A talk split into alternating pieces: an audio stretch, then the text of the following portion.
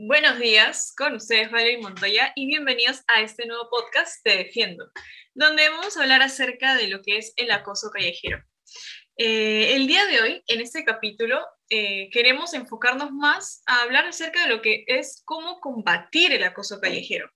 Y para esto he traído a una amiga y con ella vamos a tratar de encontrar una solución juntas.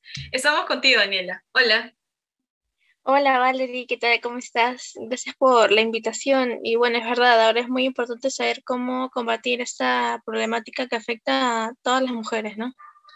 Gracias, Daniela. Sí, es verdad. Entonces, en breve comenzamos.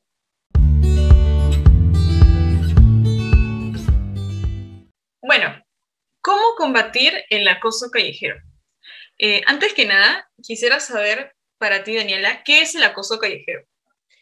Eh, a ver, para mí creo que el acoso callejero es un tipo de violencia tanto psicológica como alguna vez, a veces, algunas veces puede ser física, ¿no? Que en este caso ocurre en las calles, puede ocurrir en, en los carros, en el transporte o incluso en centros comerciales, eh, ya sea por hombres mirando a las mujeres, silbándoles o mandándoles besos, de una manera muy sexual que hace que nosotros nos sintamos incómodos y eh, muy vulnerables en ese momento. Claro, y ahora que más o menos cuentas esto de que, que, es el acoso callejero, me hace recordar una experiencia que tuve hace unos años atrás. Eh, era verano y yo recuerdo que dije, yo, yo nunca había salido con short ni con blusas porque eh, yo siempre tenía eso, ¿no? De que te pifeen en las calles. A mí no me gusta, a mí particularmente no me gusta que pifeen. Entonces dije, bueno, voy a salir por esta vez. Y me pifiaron, me pifiaron en las calles. Entonces dije, desde ese momento no voy a salir con short ni, ni con blusas, o sea, en verano y sola, ¿no? Porque no, no me gustó, en verdad. Me sentí muy incómoda. ¿Y tú, eh, a ver? Yo yo soy un poquito diferente en esa, porque, por ejemplo, a mí personalmente no me gusta el sol. O sea, soy muy quisquillosa con, con el sol, no me gusta eh, sentirme muy agobiada por el sol. Entonces yo usualmente en verano eh, suelo salir en shorts, solamente en verano, porque tampoco es que salga mucho en, en shorts o en esas cosas. Pero normal, yo salgo con, con la ropa que yo quiera, ¿no? Pero cuando me pasa ese tipo de cosas que me silban o me mandan besos o se me quedan viendo, no suelo mucho quedarme callada, porque, o sea, no me gusta, me siento muy asqueada. Entonces, yo creo que sinceramente la manera que yo me he visto no tiene que, no tiene que, que defender a estos hombres, ¿no? Que, ay, porque se ha vestido así, que muchos dicen eso. Eh, entonces se creen con el derecho de pifiarnos, todas estas cosas. Entonces, a mí personalmente me molesta mucho. Entonces, cuando, cuando ocurren estas cosas, yo usualmente los miro, les digo, obviamente de una manera no bonita, que me estás mirando, o este tipo de cosas. Este, claro, también depende de, de, la situación, ¿no? Porque si yo siento que estoy sola y, y un hombre la está haciendo y veo que el hombre es eh, más, porque hay hombres que no se, no es que te vayan y te agarren y te rapten, pero hay otros hombres que sí son más violentos y te pueden hacer lo que tú quieras. Lo que ellos quieran, perdón. Este. Sí, como. No, es que ahora que estás contando eso, me di cuenta como que tú ya estás acostumbrada a ese tipo de insultos, ¿no? Entonces, eh, creo que por una parte es algo lamentable el hecho de que tengas que estar acostumbrada a, salir a las calles con ropa que te sientes cómoda y de la nada vengan un montón de hombres a, insultarte, a pifiarte, a mirarte así, con una mirada eh, con connotaciones sexuales, ¿no? Entonces, eso, eso, es, eso es lo feo de, de estar en esta sociedad, sociedad machista. es como que eh, yo si estoy saliendo con un short o algo, es como que eh, ya pienso en que en algún momento podría pasar ese tipo de situaciones y realmente no está bien, porque nosotros no deberíamos acostumbrarnos a estas cosas, porque simplemente no deberían ocurrir. Y lamentablemente vivimos en un país machista que incluso por vestirnos así nos echa la culpa a nosotras de que todos estos hombres nos traten como se les da la gana en, las calles, sin vergüenza, y así, ¿me entiendes? Y no debería ser así. Claro, y eso es lo peor, ¿no? Entonces, ahora que hemos contado esto, ¿qué crees que puede ser una solución eh, para hacerle frente a, este, a esta problemática, ¿no? A esto, lo que es el acoso callejero.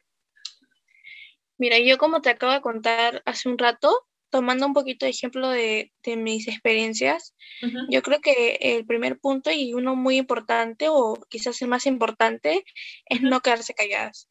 Por ejemplo, cuando sientes que alguien se está sobrepasando contigo o te está tratando de tocar o mirándote mucho y te hace sentir incómoda, eh, no deberías tener temor de decirlo, gritarlo y alarmar a las personas que estén a tu alrededor, porque incluso hay personas que eh, si tú estás alrededor de mucha gente podrías eh, pedir ayuda y, hay algunas que te ayudan y te defienden o te acogen y te ayudan a, qué sé yo, pasar de ese lugar o, decirle a otros hombres que, que dejen de ser eso y así.